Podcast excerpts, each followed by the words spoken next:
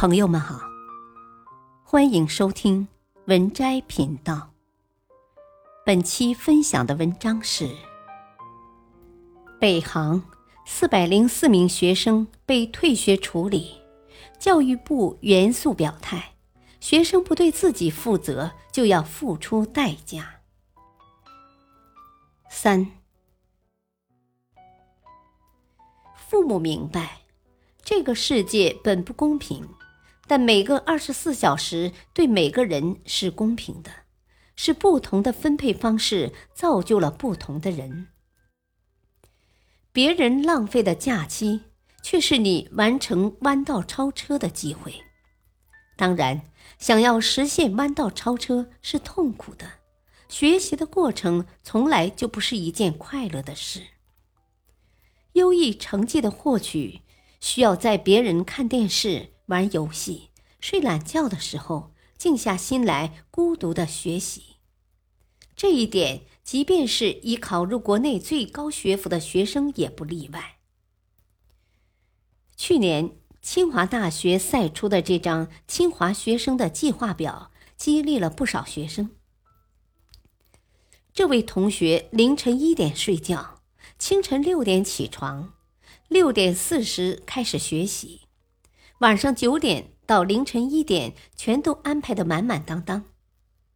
清华大学官微写道：“这样学习，想不当学霸都难。”许多人感叹：“你以为自己已经很努力的时候，放眼望去，才发现有更多比你优秀的人比你更努力。”此前，同样在清华读书的双胞胎姐妹花学霸。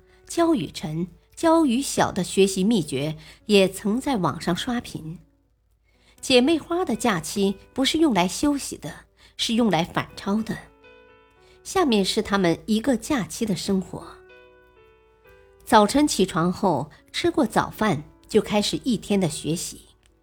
除了吃饭、上厕所以及饭后简短的休息，我们从早到晚都不会离开我们的学习桌。从数学到物理，从化学到生物，开学前看着四本带有三角颜色的标记的教材全解，以及反复琢磨过的课本，我们感到的是假期过得充实的踏实和骄傲。当然，假期中不仅是做题，也有我们自己安排的每单元测试。每一个测试成绩不过八十五的单元都需要重新来过。全解上没有测试题了，我们就跑到书店蹭书，只做不买，直至过了八十五，我们才会进行下面的单元。这一切努力都不会白费。开学以后，我们没有接受新知识的迷茫与痛苦，一切都已那么自然。这看似很恐怖，但对大部分清华学子却是那么真实。看看那些连作业都没完成或最后抄完的同学，你就明白一个假期会造成多么大的差距。很多时候，一个人的领先不是因为他比别人多长了个脑子，而是因为他比别人早已不在一条起跑线上。常言道。不怕同学是学霸，就怕学霸放暑假。你所看到的经验，都曾被平庸历练。假期是承上启下的阶段，利用好这段时间，就能在学习上事半功倍。假期的时间是有限的，做了这事儿就不能做那件事儿。你用来睡懒觉的时候，别人可能在奋笔疾书。孩子。下半年你就又升了一年级，课程的难度陡然增加，学习压力扑面而来。看着你现在的状态，父母很担心，假期结束后你的心收不回来。俗话说：“成人不自在，自在不成人。”优秀的人都舍得对自己下狠手。如果想取得更好的成绩，一定要付出更多的努力。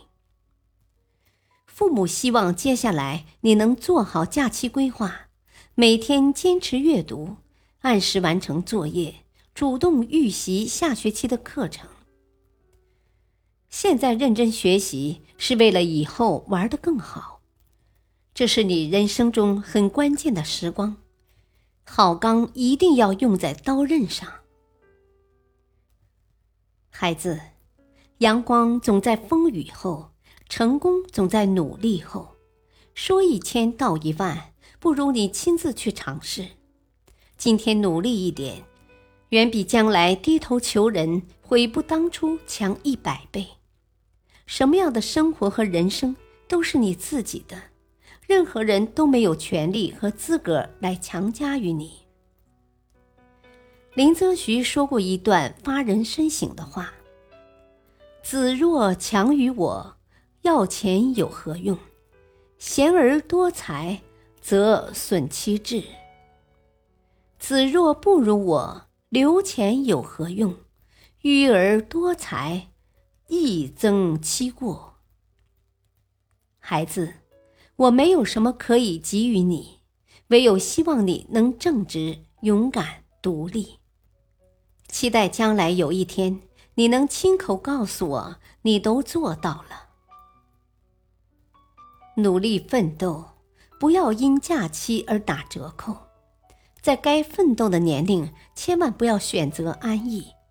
你现在所受过的苦、吃过的亏、担过的责、扛过的罪、忍过的痛，终将变成光，照亮你前行的路。本篇文章选自微信公众号“国学家”。感谢收听，再会。